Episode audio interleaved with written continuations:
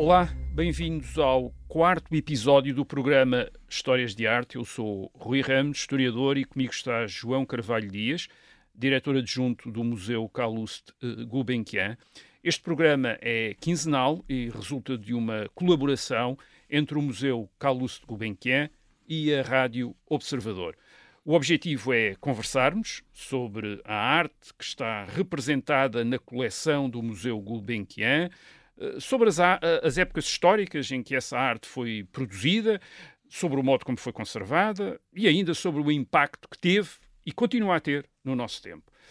Vamos falar hoje da arte uh, naquela época que, depois da antiguidade grega e romana, foi considerada uma das grandes épocas das artes europeias, os séculos XV e XVI, uh, que compreendem aquilo que em história da arte se chama o Renascimento e o Maneirismo, ou se chamava, às vezes as modas mudam.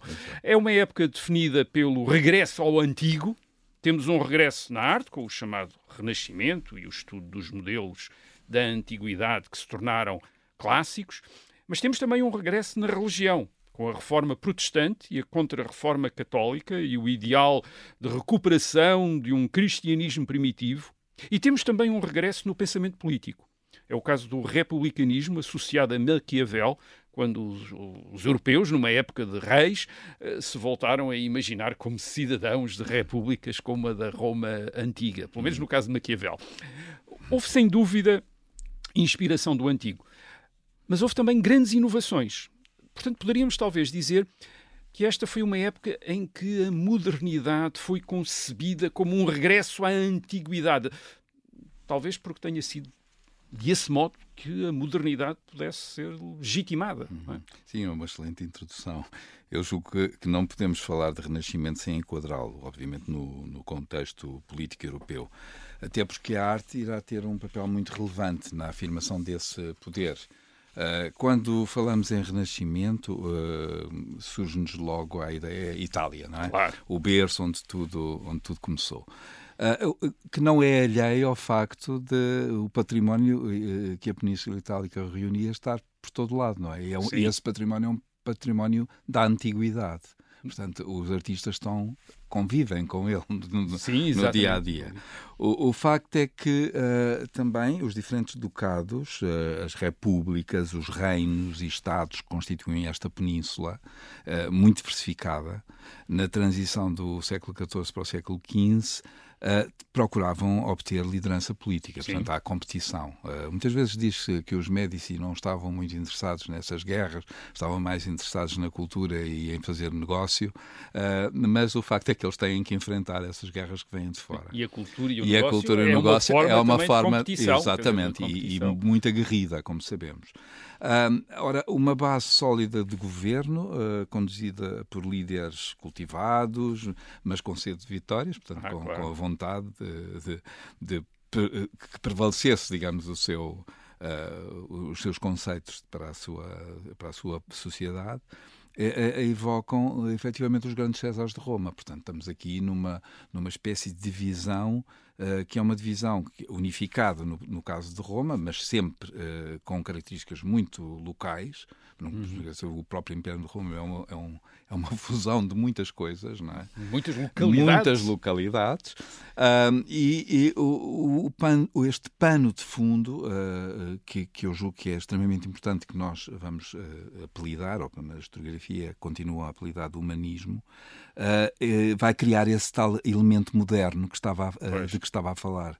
Um, por exemplo, a literatura petrarca vai trazer efetivamente algo de novo, mas que tem essa tal matriz antiga. Portanto, é uma espécie de vai e vem, não é? Algo que, que, está à procura de, de, do que está sólido no passado, mas não se limita à tradução, ela, ela exige comentário e ao exigir comentário isso vai conduzir à obra nova. É uma obra e, nova, e, portanto, e é um novo pensamento. Não é? A antiguidade é uma matéria. A antiguidade é uma matéria que está ali uh, pronta a ser. Exatamente, exatamente. exatamente. É que é muito. Uh, para a maioria das pessoas, talvez esta época esteja associada sobretudo à pintura. A pintura Sim, produzida claro. em Itália, por Itália. pintores como Bellini, Tiziano, Rafael, Leonardo, Michelangelo. Hum. A coleção Carlos Gulbenkian tem uma uma obra de um dos grandes pintores desse renascimento italiano, Cima de Conegliano, um pintor ativo em Veneza, autor, aliás, autor de um dos uhum. mais impressionantes retratos Exato. de Cristo, hoje na National Gallery. Mas aqui no Museu Carlos Gulbenkian temos o descanso na fuga para o Egito, talvez do fim do século XV. Uhum. Uh, o tema é religioso, uh, mas tratado com de maneira muito especial, com uma majestade tranquila uhum. e de resto tem quase tudo aquilo que associamos ao uhum. Renascimento, não é? Exato. Quer dizer, o, o cuidado Exato. nas proporções da figura humana, a simetria na composição, uhum. a atenção à paisagem, o uso da perspectiva, o, o jogo da luz e da sombra. Isto é uma, uma peça de antologia, é, uma antologia é, é, ela é, própria. curiosamente isso, isso tudo que está a dizer e é, e é também curioso porque o Cima, uh, originário da Conegliano, Sim, é o, uh, o tal pequeno burgo a norte de Veneza, uh, é alguém que, que não, que dizemos, não está na primeira linha dos pintores. Pois. Aliás, não esteve durante muito tempo. E é interessante como ultimamente ele está a ser reabilitado para esta primeira linha, ou pelo menos uma, uma primeira linha quase, quase, quase eh, na, uma espécie de primeira divisão, não é? De pintores. Sim. Uh, e efetivamente ele tem, e isso é uh, testemunhado uh, por uma análise simples, por qualquer pessoa que, compara as pinturas de, de, de Cima com o Giovanni Bellini, percebe a, a, influência. Portanto, há efetivamente Bellini, o grande pintor veneziano, com uma uma prole que, que lhe irá suceder, uh, e como refere a, a, a, pintura na coleção Gulbenkian, o descanso uh, da fuga para o Egito, uh, finais do século XV, 1496-97, tem essa síntese que associamos à pintura renascentista. Aqui eu diria que um, Chima acrescenta humanidade. Aliás, a pintura uh, renascentista, durante o, o, os primeiros tempos, digamos, é, é, uma pintura fria, quase que etérea. Um, ela ainda não está a tocar o solo. um, e, efetivamente, é, apesar da, da representação uh, da, da, Sagrada Família neste, neste percurso um, de descanso da, da fuga para o Egito, uh, para o Egito eles, efetivamente, essa religiosidade dá-lhes também, ao mesmo tempo, um, uma uma expressão facial de cada um daqueles personagens que os diferencia uhum. um, entre si digamos, não é apenas uma, uma representação uh, abstrata. Uh, há ali um, qualquer coisa uh, extremamente interessante que se está a passar em cada uma de, de, dos, dos, personagens. Ora, isso em cima, como muito bem referiu, está expresso na pintura da, da National Gallery de Londres, Cristo com coroa de espinhos, em que efetivamente aí o, o Chima já, já, já, já ultrapassou, digamos, este, este período mais controlado e, e, está, e obviamente já está num, num lugar em que o pathos, digamos, já está em, já é evidenciado. Um, o, o Chima foi um, um, pintor muito bem acolhido no seu tempo e isso é interessante, porque nós pensamos na nossa contemporaneidade, nem todos os pintores que hoje em dia são famosos uh, são aceitos pelos seus contemporâneos. É? Há uns que se destacam, outros não, são compreendidos por aí fora. E o facto é que uh, ele foi uh, não só aceito pelos seus contemporâneos, mas vai ter artistas da geração seguinte a citá-lo. E isso é também muito interessante, porque é um pintor de pintores. Uh, Lorenzo Lotto ou Tiziano são artistas que, que vão beber, digamos, da arte dele, não apenas de Bellini. É? E estamos a falar num contexto veneziano. O que mais impressiona na pintura de, de Cima, na coleção, uh, isto é, um, é, muito pessoal, é, é, o extraordinário uso da luz como elemento que unifica uh, o espaço. E é o espaço, não só o espaço físico da pintura, é uma coisa que os pintores têm que resolver, uh, porque a pintura é apenas uma superfície claro. uh, uh, plana, e é também o, o, espaço da emoção, e isso tá, é transmitido na pintura. eu julgo que isso é, portanto, é também minha opinião. Ah, eu sinto o mesmo tipo de empatia com esta pintura que sinto com a pintura muito mais tardia, quase quatro séculos depois, de Burne Jones, O Espelho de Vênus uh, onde o mesmo tipo de luz unifica todos os personagens, independentemente da narrativa que cada uma das pinturas apresenta. Um aspecto interessante da obra de Cima da Coneglione é que, uh, Conegliano, aliás, é que em grande parte é pintada para patronos privados. E, e, através dessa obra vemos, portanto, o gosto de um público de apreciadores uhum de arte visual no fim do século XV. Eh, e, aliás, em alguma da pintura produzida nestes anos e nos anos seguintes, vemos também esse mesmo público retratado, já que esta é uma Exatamente, época de, claro, retrato, de retrato, e de retrato que já não é só de reis, uhum. mas de pessoas que hoje são mais ou menos, aliás, até anónimas, eh, com uma jovem representada no certo. muito belo retrato de uma jovem de Domenico Ghirlandaio, uh, pintor de Florença do fim do século XV, ou já mais tardio, uhum. um magnífico retrato de Marco Antonio Savelli, uhum. de Giovanni Battista Moroni, de meados do século XVI. Uh, nós sabemos que o retrato era um gosto pessoal de Calouste Gulbenkian, mas é também significativo deste momento em que a arte, de alguma maneira, consagra o indivíduo, tal como, aliás, a religião e a política, uhum. uh, no caso da religião a política, uh, e da política, através de figuras carismáticas, como são os grandes reformadores religiosos, os grandes líderes políticos, uhum. no caso da Itália, os condottieri, e os chefes de exércitos, de mercenários, que tomaram o poder em várias cidades italianas e que, aliás, também estão muito representados, quer na escultura, quer Sim. na pintura, não é? Isso é um programa, Sim, é programa. só falar nessa, nessas questões, mas uh, no caso que nos traz aqui, uh, uh, no caso do retrato e, e, e, da paisagem, eles efetivamente são, são eleitos de Gulbenkian. a, a coleção espelha isso mesmo. O retrato é fundamental no contexto da pintura do Renascimento. Uh, eu, eu, tenho um, um autor que, que, me, tocou desde, a, desde os, os, tempos em que comecei a estudar História da Arte, que é Leon Battista Alberti, um, uhum.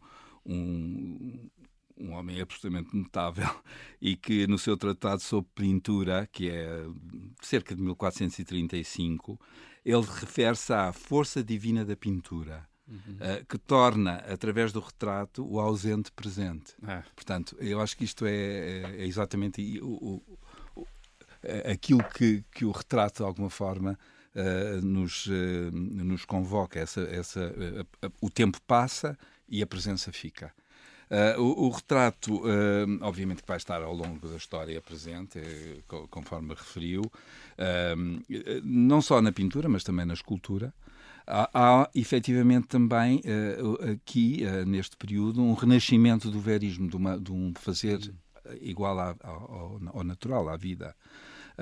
as, as, características faciais, a expressão psicológica do retratado, ela, ela é, digamos, eh, transmitida pelo, pelo artista. Não é apenas um, algo que é abstrato. aquela pessoa existe, não é uma representação idealizada. As duas pinturas da coleção Gulbenkian que, que referiu, elas estão separadas cerca de 100 anos. Uh, e isso é muito interessante. O, o, o rosto da jovem Guirlandaio corresponde a uma tipologia que vamos encontrar nos frescos da Capela Sassetti, na Igreja de Santa Trindade, em, em Florença, uh, uh, realizados por este pintor, por, por Guirlandaio. Uh, eu julgo que estamos perante uma beleza tranquila, protegida pelo elemento coral. Ela tem um, um um, um colar de coral que, que, tem uma função de proteção do mal, aquilo que na história da arte se chama potropaica, é. uh, e que eh, é também um símbolo de regeneração. Portanto, é uma jovem que está aqui num potencial de vida, digamos assim. Um, ao contrário da, jo da jovem de Guirlandaio, uh, cujo olhar não enfrenta o observador, uh, o, o, o, retratado de Moroni, Marco António Savelli, confronta-nos uhum. e, e, criando um espaço de intimidade entre o observador e o, e o retratado.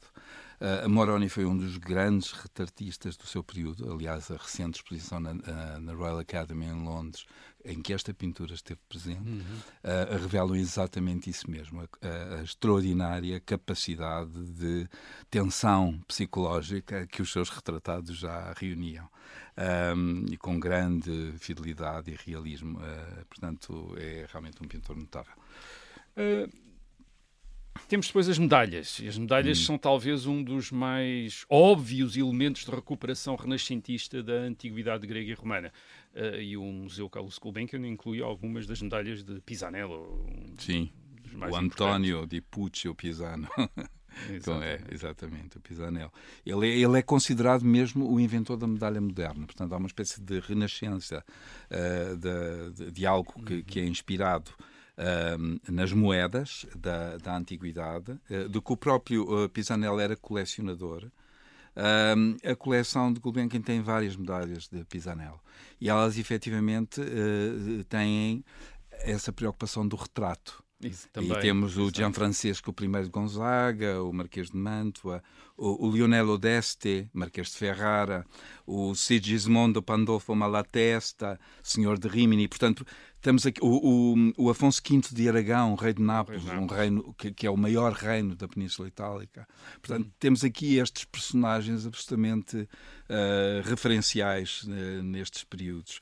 Uh, e é muito curioso porque a, a medalha, de um lado, que é o anverso geralmente tinha o, ro o, rosto do retratado uhum. com, com, uma, com a frase, uma frase alusiva, para não haver dúvidas de quem se tratava, Sim, e do outro lado, uh, geralmente uh, tinha uma, uma citação à sua própria vida, ou um símbolo, qualquer coisa desse tipo.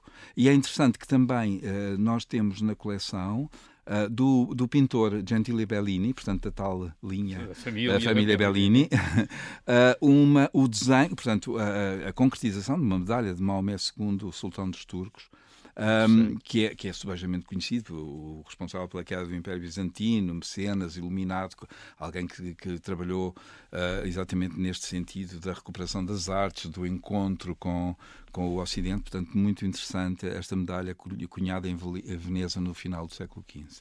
Além da pintura, a coleção do Museu Gulbenkian tem uh, exemplares de outra produção típica da Itália do Renascimento, que são os tecidos preciosos um produto de alto luxo, destinado a trajes de cerimónia ou a decoração uhum. de interiores, eh, mas que tem esta característica também especial, que é que nos remete para uma outra influência sobre Exato. o Renascimento, que não é a da Antiguidade, mas a do Oriente, Exato. especialmente a do Império Otomano, uhum. com que Veneza estava em contato comercial, Veneza e outras claro, repúblicas Exato, italianas. Exatamente. Portanto, temos assim um Renascimento uhum. cujas referências não são apenas é. gregas e romanas. Eh, não, exatamente. E, aliás, uh, uh, essas influências vão para o Oriente, mas também vão para o Norte da África. Portanto, de alguma forma, temos aqui um, um um território extremamente fértil. Uh, os textos que, uh, textos que aportavam a Veneza, vindos do Oriente, irão ser exportados para outros portos do continente europeu, uh, incluindo Lisboa, naturalmente. Não é? Uh, e, e, as cidades cada vez mais poderosas do norte de, da Europa. Uh, as novas rotas comerciais que os, que os portugueses de alguma forma irão abrir, uh, uh, farão com que Lisboa passe a ter também outra centralidade neste território que estava muito circunscrito a Veneza, ainda que a Veneza nunca perca, digamos, o seu protagonismo nesta área, porque a ligação entre o Império Otomano e Veneza é quase é como natural, não é? Claro. Uh, e tem centenas de anos de, de tradição. Nos textos, uh, creio que vale a pena destacar ainda as tapeçarias italianas e flamengas já do século XVI, uhum. com cenas mitológicas que quase podem rivalizar com a pintura e que deveriam criar ambientes de conforto e de luxo, mas também de narrativas através de imagens, não é? Sim, exatamente. É, é, essa é a dupla função, é a narrativa através de imagem e também o conforto que davam os próprios ambientes, que, eram um pouco hostis. Uh, a coleção Gulbenkian tem uh, exemplares, uh, não só de manufatura italiana, mas como de flamenga. No caso da italiana, uma armação Jogos de Crianças, tem cartões de Giulio Romano. Giulio Romano era pupilo de Rafael. é uma encomenda do do, do, do Hércules de Gonzaga. Uh, ele, as armas estão nas tapeçarias, por isso, de alguma uhum. forma, isso também uh, é importante. Uh, elas devem ter sido produzidas em Mantua, 1540. mas a manufatura Nicolas Caixa, o, o mestre tapeçaria, era, era Flamengo. E, e, ele fixou-se em Itália, exatamente, Bruxelas. No caso da Vertum Nipomona, a outra, a outra tapeçaria que, que, que referimos, essa Flamenga, naturalmente eh, já executada em Bruxelas. Um, ela uh, tem cartões atribuídos a Peter Cook a Van. É, é uma, um, não é muito recente esta atribuição. Isto é interessante porque a história está constantemente está, a descobrir coisas. E efetivamente o ideário, o ideário é o da antiguidade, tanto num caso como no outro. No caso da, da italiana, uh, temos uh, uma representação de Vênus numa barca e sempre as crianças a brincarem, os jogos de crianças. Em todas as, as tapeçarias temos estes pequenos entupidos em atividade lúdica intensa. No caso da, da, da tapeçaria flamenga, o, o Vertumni Pomona é inspirado nas, nas metamorfoses do Ovídio. Uh, nós, os séculos XV e XVI, são também os da adoção da imprensa, na produção de livros. Uh, livros que já não se destacam pela, talvez pela caligrafia, pela iluminura, como os da Idade Média, mas uh, as encadernações que deram um novo luxo ao livro impresso e Carlos Gulbenkian colecionou esse tipo de edição de obras clássicas. Não Exatamente, não. E sobretudo nesse caso eram as, as encadernações que lhe interessavam. Uh, estamos a, a, pensar, por exemplo, na herança, lá está, do, do, Império Otomano, o acesso às culturas longínquas, da Rota da Seda facilitou este intercâmbio. E, uh, por exemplo, uma obra como Valérios Maximus no Peréditos, parece um, um, um palavrão, ela é publicada em 1534, mas tem, é um texto impresso por a tipografia de Aldo Manúcio, estamos no princípio exatamente da, uhum. da, da impressão. Uh, e, e, tem a marca do, com a Angra e o golfinho do, do, do Aldo Manúcio e, e, a, e a própria encadernação é, é, é brazonada com, uh, com de, com os, eh, os, emblemas da família veneziana Cornaro, que estava muito ligado ao comércio do Oriente. Portanto, nós estamos aqui sempre neste vai e vem entre o Oriente e o Ocidente, entre as, as eh, encadernações em cor lacado, uh, que fazem lembrar uh, encadernações islâmicas, com brasões uh, locais de venezianos. Portanto, estamos aqui num mundo de fusão, um mundo de fusão, um mundo de fusão cultural muito, muito, muito interessante. Obrigado, obrigado ao João Carvalho Dias. Voltaremos daqui a 15 dias para sair da Europa cristã e falarmos da arte em outro mundo, o mundo islâmico, sempre a propósito da coleção do Museu Gulbenkian. Até lá e contamos consigo.